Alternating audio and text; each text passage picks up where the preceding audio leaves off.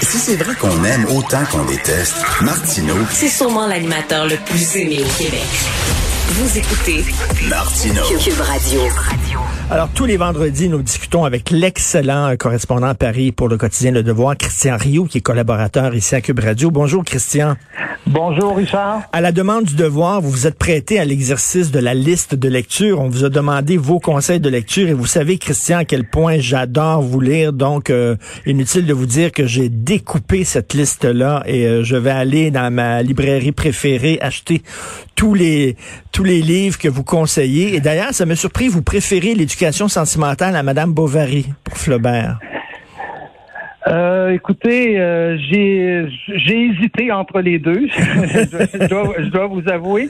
J'ai pris euh, j'ai pris l'éducation sentimentale parce que je me je me disais que c'est quelque chose qui est plus proche de notre époque. C'est-à-dire on est l'éduca- L'éducation sentimentale, c'est toute une c'est une bande de copains, d'artistes qui, qui vivent euh, des transformations politiques, une révolution même.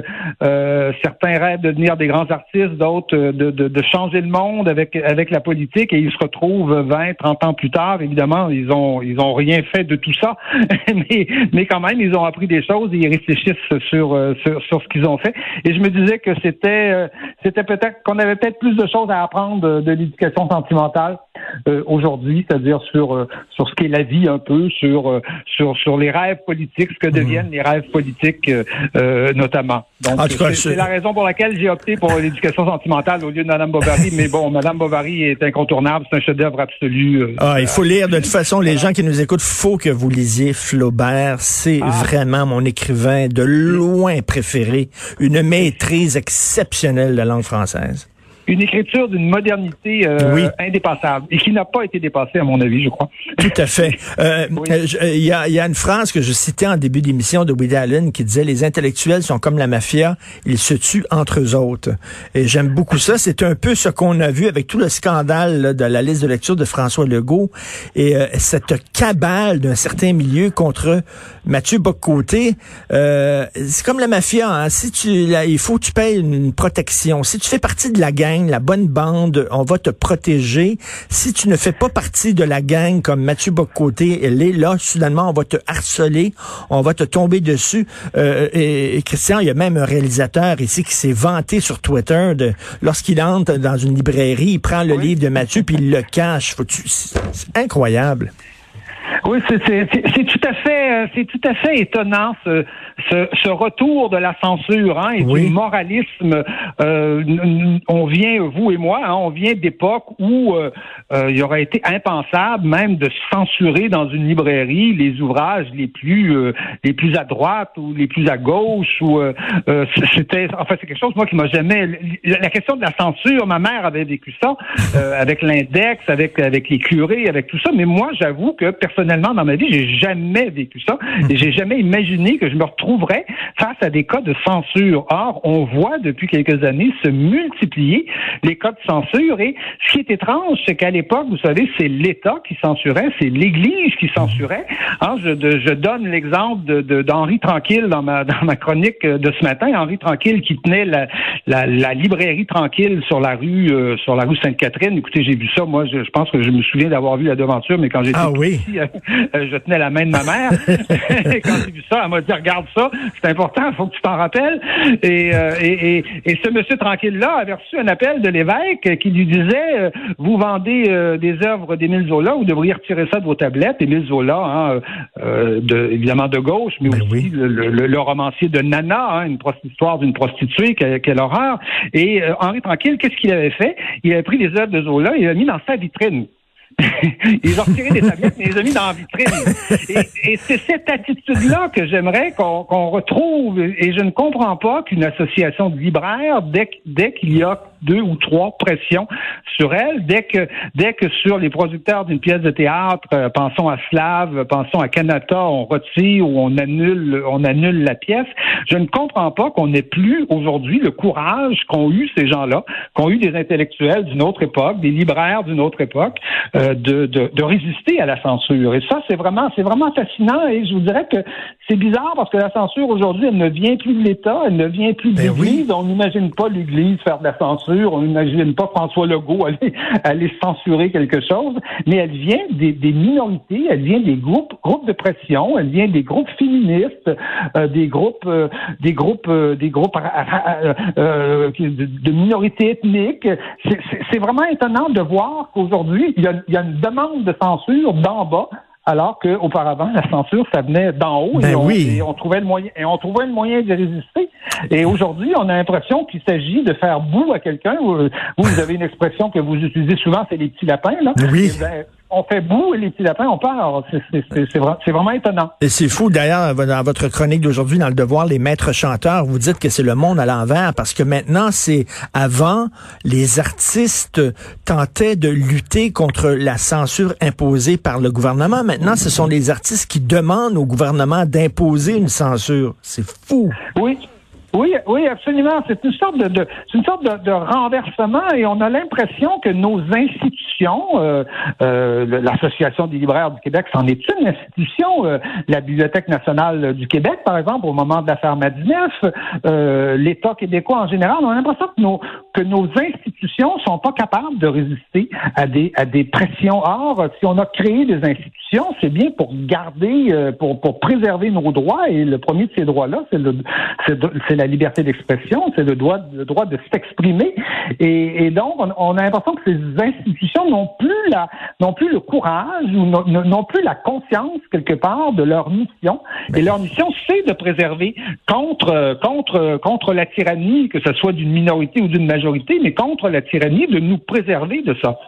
Ces intellectuels là ont quand même une- l'indignation très sélective. Regardez là, dans, dans le cas des- de la liste de lecture, on a reproché à l'association des libraires d'avoir demandé à François Legault, qui est un grand lecteur, il faudrait s'en réjouir d'avoir un premier ministre qui lit beaucoup euh, et qui partage ses conseils de lecture sur Twitter. Bravo. Mais donc on lui a on a reproché à l'association d'avoir demandé les, les- conseils de lecture à François Legault en disant qu'il allait utiliser ça pour euh, faire passer son idéologie tout ça. Que Catherine Dorion fait la même chose. On a demandé à Catherine Dorion sa liste de lecture et c'était une, une liste de lecture très euh, très idéologique avec des livres de gauche. Mais là, cette petite gang-là se sont pas plaints. Non, non, non, non, non, on, se- on- on ne se plaint pas. Et euh, écoutez, censurer le premier ministre, c'est quand même un peu fort de fort de café. J'avoue que le, le premier euh, le, le premier ministre euh, représente plus de monde que moi. Là, je, je veux bien que sa liste de lecture, c'est un choix, c'est un choix personnel. Mais écoutez, on, on pourrait décider de ne demander la liste de lecture qu'à des écrivains. Bon, après tout, bon, d'accord, ou qu'à des libraires, ou qu'à ou qu'à des gens du, du, du milieu. Bon, pourquoi pas. Mais si on décide de la demander à tout le monde, on voit pas pourquoi le premier ministre, on voit pas pourquoi d'autres personnes n'auraient pas le droit, dans le fond, à leur choix. Et écoutez, je, moi, je, suis renversé parce que, bon, la liste, écoutez, la liste de lecture du premier ministre est quand même, regardez-là, assez consensuelle. Ben Hein? oui, Enfin, ben moi, oui. j'ai- moi, j'ai regardé les livres. On, voit bien que le premier ministre, d'a- d'abord, euh, c'est- c'est- c'est- c'est- c'est- c'est- c'est- s'est évertué à ne mettre que des auteurs québécois. Il est premier ministre du Québec. Donc, euh, je pense qu'il y a un auteur étranger ou, euh, ou euh, français euh, à peu près dans, dans, dans sa liste. Bon, il n'a quand même pas mis euh, des auteurs euh, extrêmement marginaux. Il n'y a pas d'œuvres érotiques. Il n'y a pas de... Hein, il n'y a pas de... Non, non, mais il n'y a pas les, les poèmes pornographiques d'Apollinaire. Il n'y a pas... bon, euh, non, mais il n'y a pas de Marquis de Sade. Ah, non. Bon, alors, bon, il est premier ministre, on voit bien qu'il a fait très attention. La seule, la seule chose qu'il a osé, c'est de mettre euh, Mathieu Bocoté euh, dans sa liste. Mathieu Bocoté, qui est, qui est, euh, écoutez, je- qui, qui est un, en tout cas peut-être même l'intellectuel québécois le plus connu à l'extérieur du Québec. Ben oui. Euh, Excusez-moi là. mais- Ben oui, puis son, son livre, je suis désolé, mais son livre, c'est pas Mein Kampf, là. Je veux dire, et les gens qui, les gens qui disent que son livre est épouvantable, sulfureux, euh, et, euh, euh, infréquentable, ils l'ont jamais lu. Ne- ces- gens-là ne l'ont jamais lu, absolument, absolument. Écoutez, euh, ben, Mathieu euh, euh, fait partie de tout un courant d'idées. Il n'est pas le seul dans ce courant-là. C'est pas du tout un courant marginal. Il est, euh, écoutez, il est, il est, il est éditorialiste dans le, dans ce qui est à peu près le premier, le grand quotidien national de France, qui est le Figaro. C'est Ben quand même oui. pas n'importe quoi. euh, écrire dans le Figaro, c'est comme un peu comme écrire dans la presse euh, ici, ou dans le Globe and Mail, ou dans un grand jour, National Post, un grand journal en tout cas. Euh, Euh, et donc, euh, c'est loin, il, est loin d'exprimer des points de vue euh, extrémistes ou, Ben ou marginaux. on n'est pas là. Et à la limite, il exprimerait un point de vue marginal. depuis quand, dans, le monde du livre, on, en a contre les points de vue, les points de vue marginaux? vous savez qu'il y a, une, il y a la, la récemment, je, je, je, pense que je, comment s'appelle comment s'appelle le professeur de Toronto? Peterson, je crois? Euh, Jordan Peterson, oui. Oui, c'est ça. Les, les, employés de Penguin hein, ont, ont, décidé de pas publier leur livre parce que bon, on le traite, on le qualifie de, de, de, de masculinité. Ben, voyons. Ils ont protesté et tout ça. Mais allez voir dans la bibliothèque de, de Penguin, Penguin Book, Mein Kampf est publié. en Grande-Bretagne, c'est Mein Kampf. C'est Penguin qui a publié Mein Kampf. Ben voyons. et on n'aurait pas le droit de publier M. Peterson parce que M. Peterson critique le féminisme. Mais, mais voyons, mais euh, on se demande dans quel monde euh, on voit on voit qu'on a changé de monde. Hein. Mais mais mais mais mais, mais Christian, Christian, on a le droit de porter plainte, mettons, euh, à un festival en disant j'ai pas aimé telle pièce ou bon, porter, porter plainte à, un musée ou à une bibliothèque, mais il faut que ces institutions-là se tiennent debout. Il ne faut pas qu'elles tombent et qu'elles se mettent à genoux à la moindre brise.